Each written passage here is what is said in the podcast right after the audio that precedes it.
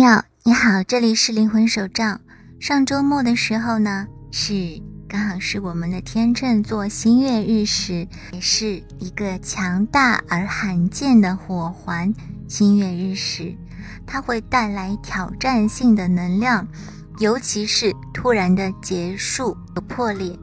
但是如果你能够理解它的宇宙目的，你实际上可以利用这个高维时间，为你的生活当中的各种各样的旅程带来好处。那么在我们的双生旅程当中，也会有一些关于这个日食的提示，能够让你利用。日食的力量，戏剧性的提升你的旅程。我们将会探索如何跟这些主要的黄道带力量合作，将挑战转化为长期利益。每一年的时候呢，我们都会有三到五次的日食，它们都会带来一些破裂或者是突然的转变。对于大多数人来说，这是非常具有挑战性的。但是这种挑战也会给你的生活和道路带来非常积极重大的改变，它的力量是非常的强大的。所以在这个时候，你所做的任何跟宇宙保持一致的工作，都会产生比平时更有能量，或者是更 powerful、更深刻的影响。这一切都是关于知道秘密的方式，有意识的与强大的日食的能量一起工作，来造福你。所以呢，本质上面来说，日食是一个宇宙能量推动结束已经过时的使用，并且回到神圣的和谐、最高善的时刻。这意味着较低的自我驱动。和业力路径、时间线和连接，可以在这些时间中戏剧的被带到终结。许多人会在日食期间发生戏剧性的变化。其实，只要你知道你可以利用这些能量，并且扩展到更高的道路上，你就会很喜欢他们了。所以，简而言之，在这个不寻常的排列行星，你会接收到新的。转变。从占星术和能量的角度来看，太阳代表着有意识的自我、自我身份和觉知，而月亮代表着无意识、情感和我们所意识到的东西。因此，这些都是具有挑战性的时刻。我们很多人会在盲点中被触发，因为宇宙会将我们拉出。我们所在的一个舒适区，从而进入到跟我们的灵魂一致的道路。所以说，在日食期间，它会带来一种强烈的旧情绪、旧能量的积累，或者把一些已经耗尽的东西带到一个高峰。在许多方面，我们也可以把它们比作大规模增强的满月，或者是新月效应，一个章节的高潮。和一个突然的破裂，一些新的感情上、经历上，还有精神上的死亡跟重生的过程，这是一个升级到更高的时间线的过程。所以说，在日食期间，我们也可能在一种集体排列中有重大的转变，会有光线的进入，我们会有机会上升到更高的时间线。由于这些时期。会发生很大的强度，很多人会被拖下水，并且会被触发。他们也会有一部分会错过一些可用的主要转变。所以，我们今天接下来就将如何在日食中去利用这些能量来进行一个简单的说明。第一点，让过去彻底的离开你的当下的能量。这里的过去指的是那些。已经过时的东西，从本质上讲，日食它会推动、释放或者是毁灭，出于一些虚假的欲望而制造出来的一些东西，它们不是灵魂的真相，而是自我。所以说它会包含所有跟你的工作习惯、信仰、思想、人际关系与他人的动态关系等等的一些方面。大多数情况下，大部分的人类也不知道什么是什么，因为他们可能会坚持那种过时的、不健康的元素在生活当中。但是你的灵魂跟宇宙，它会迫使你去施加这些错误的能量的释放的工作，所以它会让你觉得不那么舒适。但这是一个过程，让你重新引导到你的正确的路线。很多人也会提出质疑，他觉得这个正确的路线应该是由他当前的大脑所控制的，而不是由更高的自我或者他的灵魂指引的。因为他觉得那些东西他感觉不到，所以他就会觉得只有自我、只有大脑才是指路者。但是在日食期间，要知道宇宙它就是会更加努力的去推动你，所以有些东西会感觉到很艰难。你的灵魂还有宇宙都会努力的推动你进入到最高的道路和经验，这一切都是无条件的为你。为了做到这一点，有的时候就会像是一种暴力的感觉，暴力终结，暴风雨。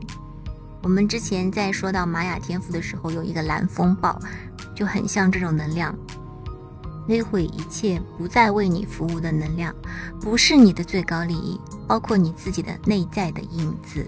请记住，我们常常不知道我们能够做什么，或者对我们来说，什么才是真正可能的。所以我们会有可能会无意识的退缩，会阻止我们去做一些奇迹般的事情。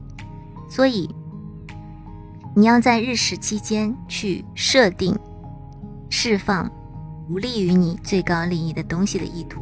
你要去放松，你要去把那些。不真实，或者是跟你的灵魂不一致的那些东西，把它放掉，保持放松，这将对你很有帮助。如果你不确定你要如何释放，或者你要释放什么，那么你可以先进行冥想，它会对你有很大的帮助。在这段时间里，你可以多问问自己问题，你所做的任何能量清理都会被放大。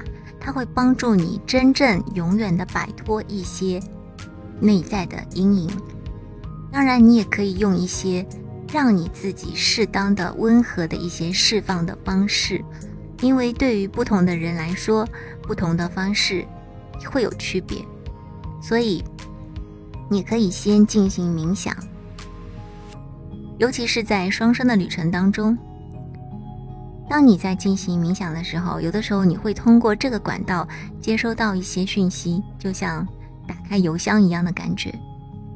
二大点就是你要继续铆定你的灵魂目标。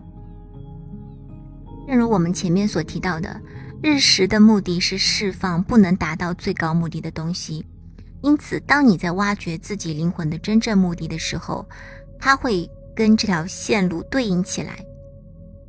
它会跟日食的能量保持一致，所以记住，你是一个光之灵魂，你总是被支持和爱着的。问题是，你是否足够的开放去接受这些讯息？如果你没有足够的开放去接受的话，你是没有办法感觉到的。就好像写了一封邮件给你，但是你拒收的那种感觉。知道你是谁，专注于你的真相。每个人都有自己神圣的脚本，一个灵魂的道路和真理，总会在那里慢慢的浮现。尤其是当你失去了跟最高的自己的一种善，或者是你当前被住的一种情况，这个时候很多东西都会在一起去激发你。尤其是对于双生来说，这真的很重要。尤其是当你们跟自己的内在，或者是跟真实的实相不一致的时候，你们就会失去跟双生之间的一个共鸣了。所以，将你的灵魂重新调整，将可以重新为你们的道路取得一种一致性。在日食期间，去挖掘出你的灵魂的神圣蓝图是非常的强大的。第三大点，设定你的最高目标，在这段时间里充分接受最有益的转变，设定意图是很有用的。你不一定一定要把它写出来。当你已经很能够习惯的去运用你的能量的时候，你只需要把它放在你的意图内就可以了，它就会随着宇宙的电流强有力的去流向你的最高善。但是首先，在你不能够。把它铆定在你的意图之内的时候，先把它写出来，这可能是一个帮助。对于新月时，写下任何你想要去邀请进入你生活的东西，为了你的最高利益去努力。关键是不要把注意力放在一些琐碎的、对你没有帮助的小事情上，而是要把注意力集中在跟你的人生目标有关的大事情上。对于满月时呢，你就可以从你的生活当中去释放一些东西，它们也是跟你的最高利益相一致的。不要过多的关注跟你的生命目标没有关的一些东西。宇宙是很希望你能够快快乐乐的，但是对所有人来说，有一个最高的善的时候，当我们去。努力的走向这条道路的时候，我们必须通过释放一些你以为你需要，但事实上不是你需要的东西。就好像有些人他觉得自己做不到一些事情，当他不断的觉得他做不到的时候，他不开心，但是他又知道他应该要转变，但是他始终给自己贴上一个标签，就是他做不到。那这个时候，宇宙就会不断的在这个地方给你增加压力。可能会让你更痛苦，但它的目的是让你开始去做到。正如我们之前说过的，你永远不是你以为的你，你是那个你想要成为的你。所以，这是一个强大的显化过程，需要激活你心里面的最高的力量。但这个过程也没有那么难。我经常跟一些小天使说：“一念之间，是的，就是一念之间。”第四大点就是拥抱改变。日食会开启非常巨大的潜力，它会从一个状态、时间线、现实版本上升到另一个更高的状态，所以一切都是为了改变。很多人会在日食期间挣扎，因为他们处于一种对。最高善的一种抵抗，所以不是因为他们内在是开放的话，他们就没有办法在这段期间去进行一个顺流，所以他们也会不知道到底发生了什么，也不知道这种转变和看起来那种像高塔事件一样的神圣目的，所以。当你用你最大的善或者最大的信任去相信你的宇宙跟你的灵魂的时候，你会达到一种内在的和谐。所以，其实变化是生活当中唯一不变的东西。这句话的意思就是，你要顺流，而不是抵抗，你会做得更好。变化一点都不可怕，因为真正美好的东西其实不会随着变化而失去。只有那些没有办法恒定存在的东西，它才应该随着变化而消失。所以注意一下你的指导灵，以及在日食期间你收到的呈现给你的东西，因为你总是被告知什么是即将发布的，什么是对你最好的。第五大点就是保持你的最高状态，内在如此，外在如此。你可能经常会读到我们。说的这句话这是一个精神真理，本质上它就是意味着我们的内在世界的状态总是以某种方式反映着我们的外部世界。宇宙当中的所有的能量都以特定的频率振动，这就是物以类聚，这就是吸引力法则。所以在日食期间，充分的去利用巨大的转型潜力是非常的关键的。记住你的最高善，记住你的最高的目标，你必须能够接受它，和它结盟，否则的话，这些力量将会继续破坏你当前不愿变动的东西。你越是抵抗，那么你的生活将会更加的动荡。所以，去调整你的频率，你可以做到关注积极的一面，走进内心，找到自己的光，提升你的振动。最重要的是，运用你选择的力量去选择光明，而不是黑暗；选择爱，而不是恐惧。在你周围和内心发生的所有事情当中，请允许最高的变化到达你。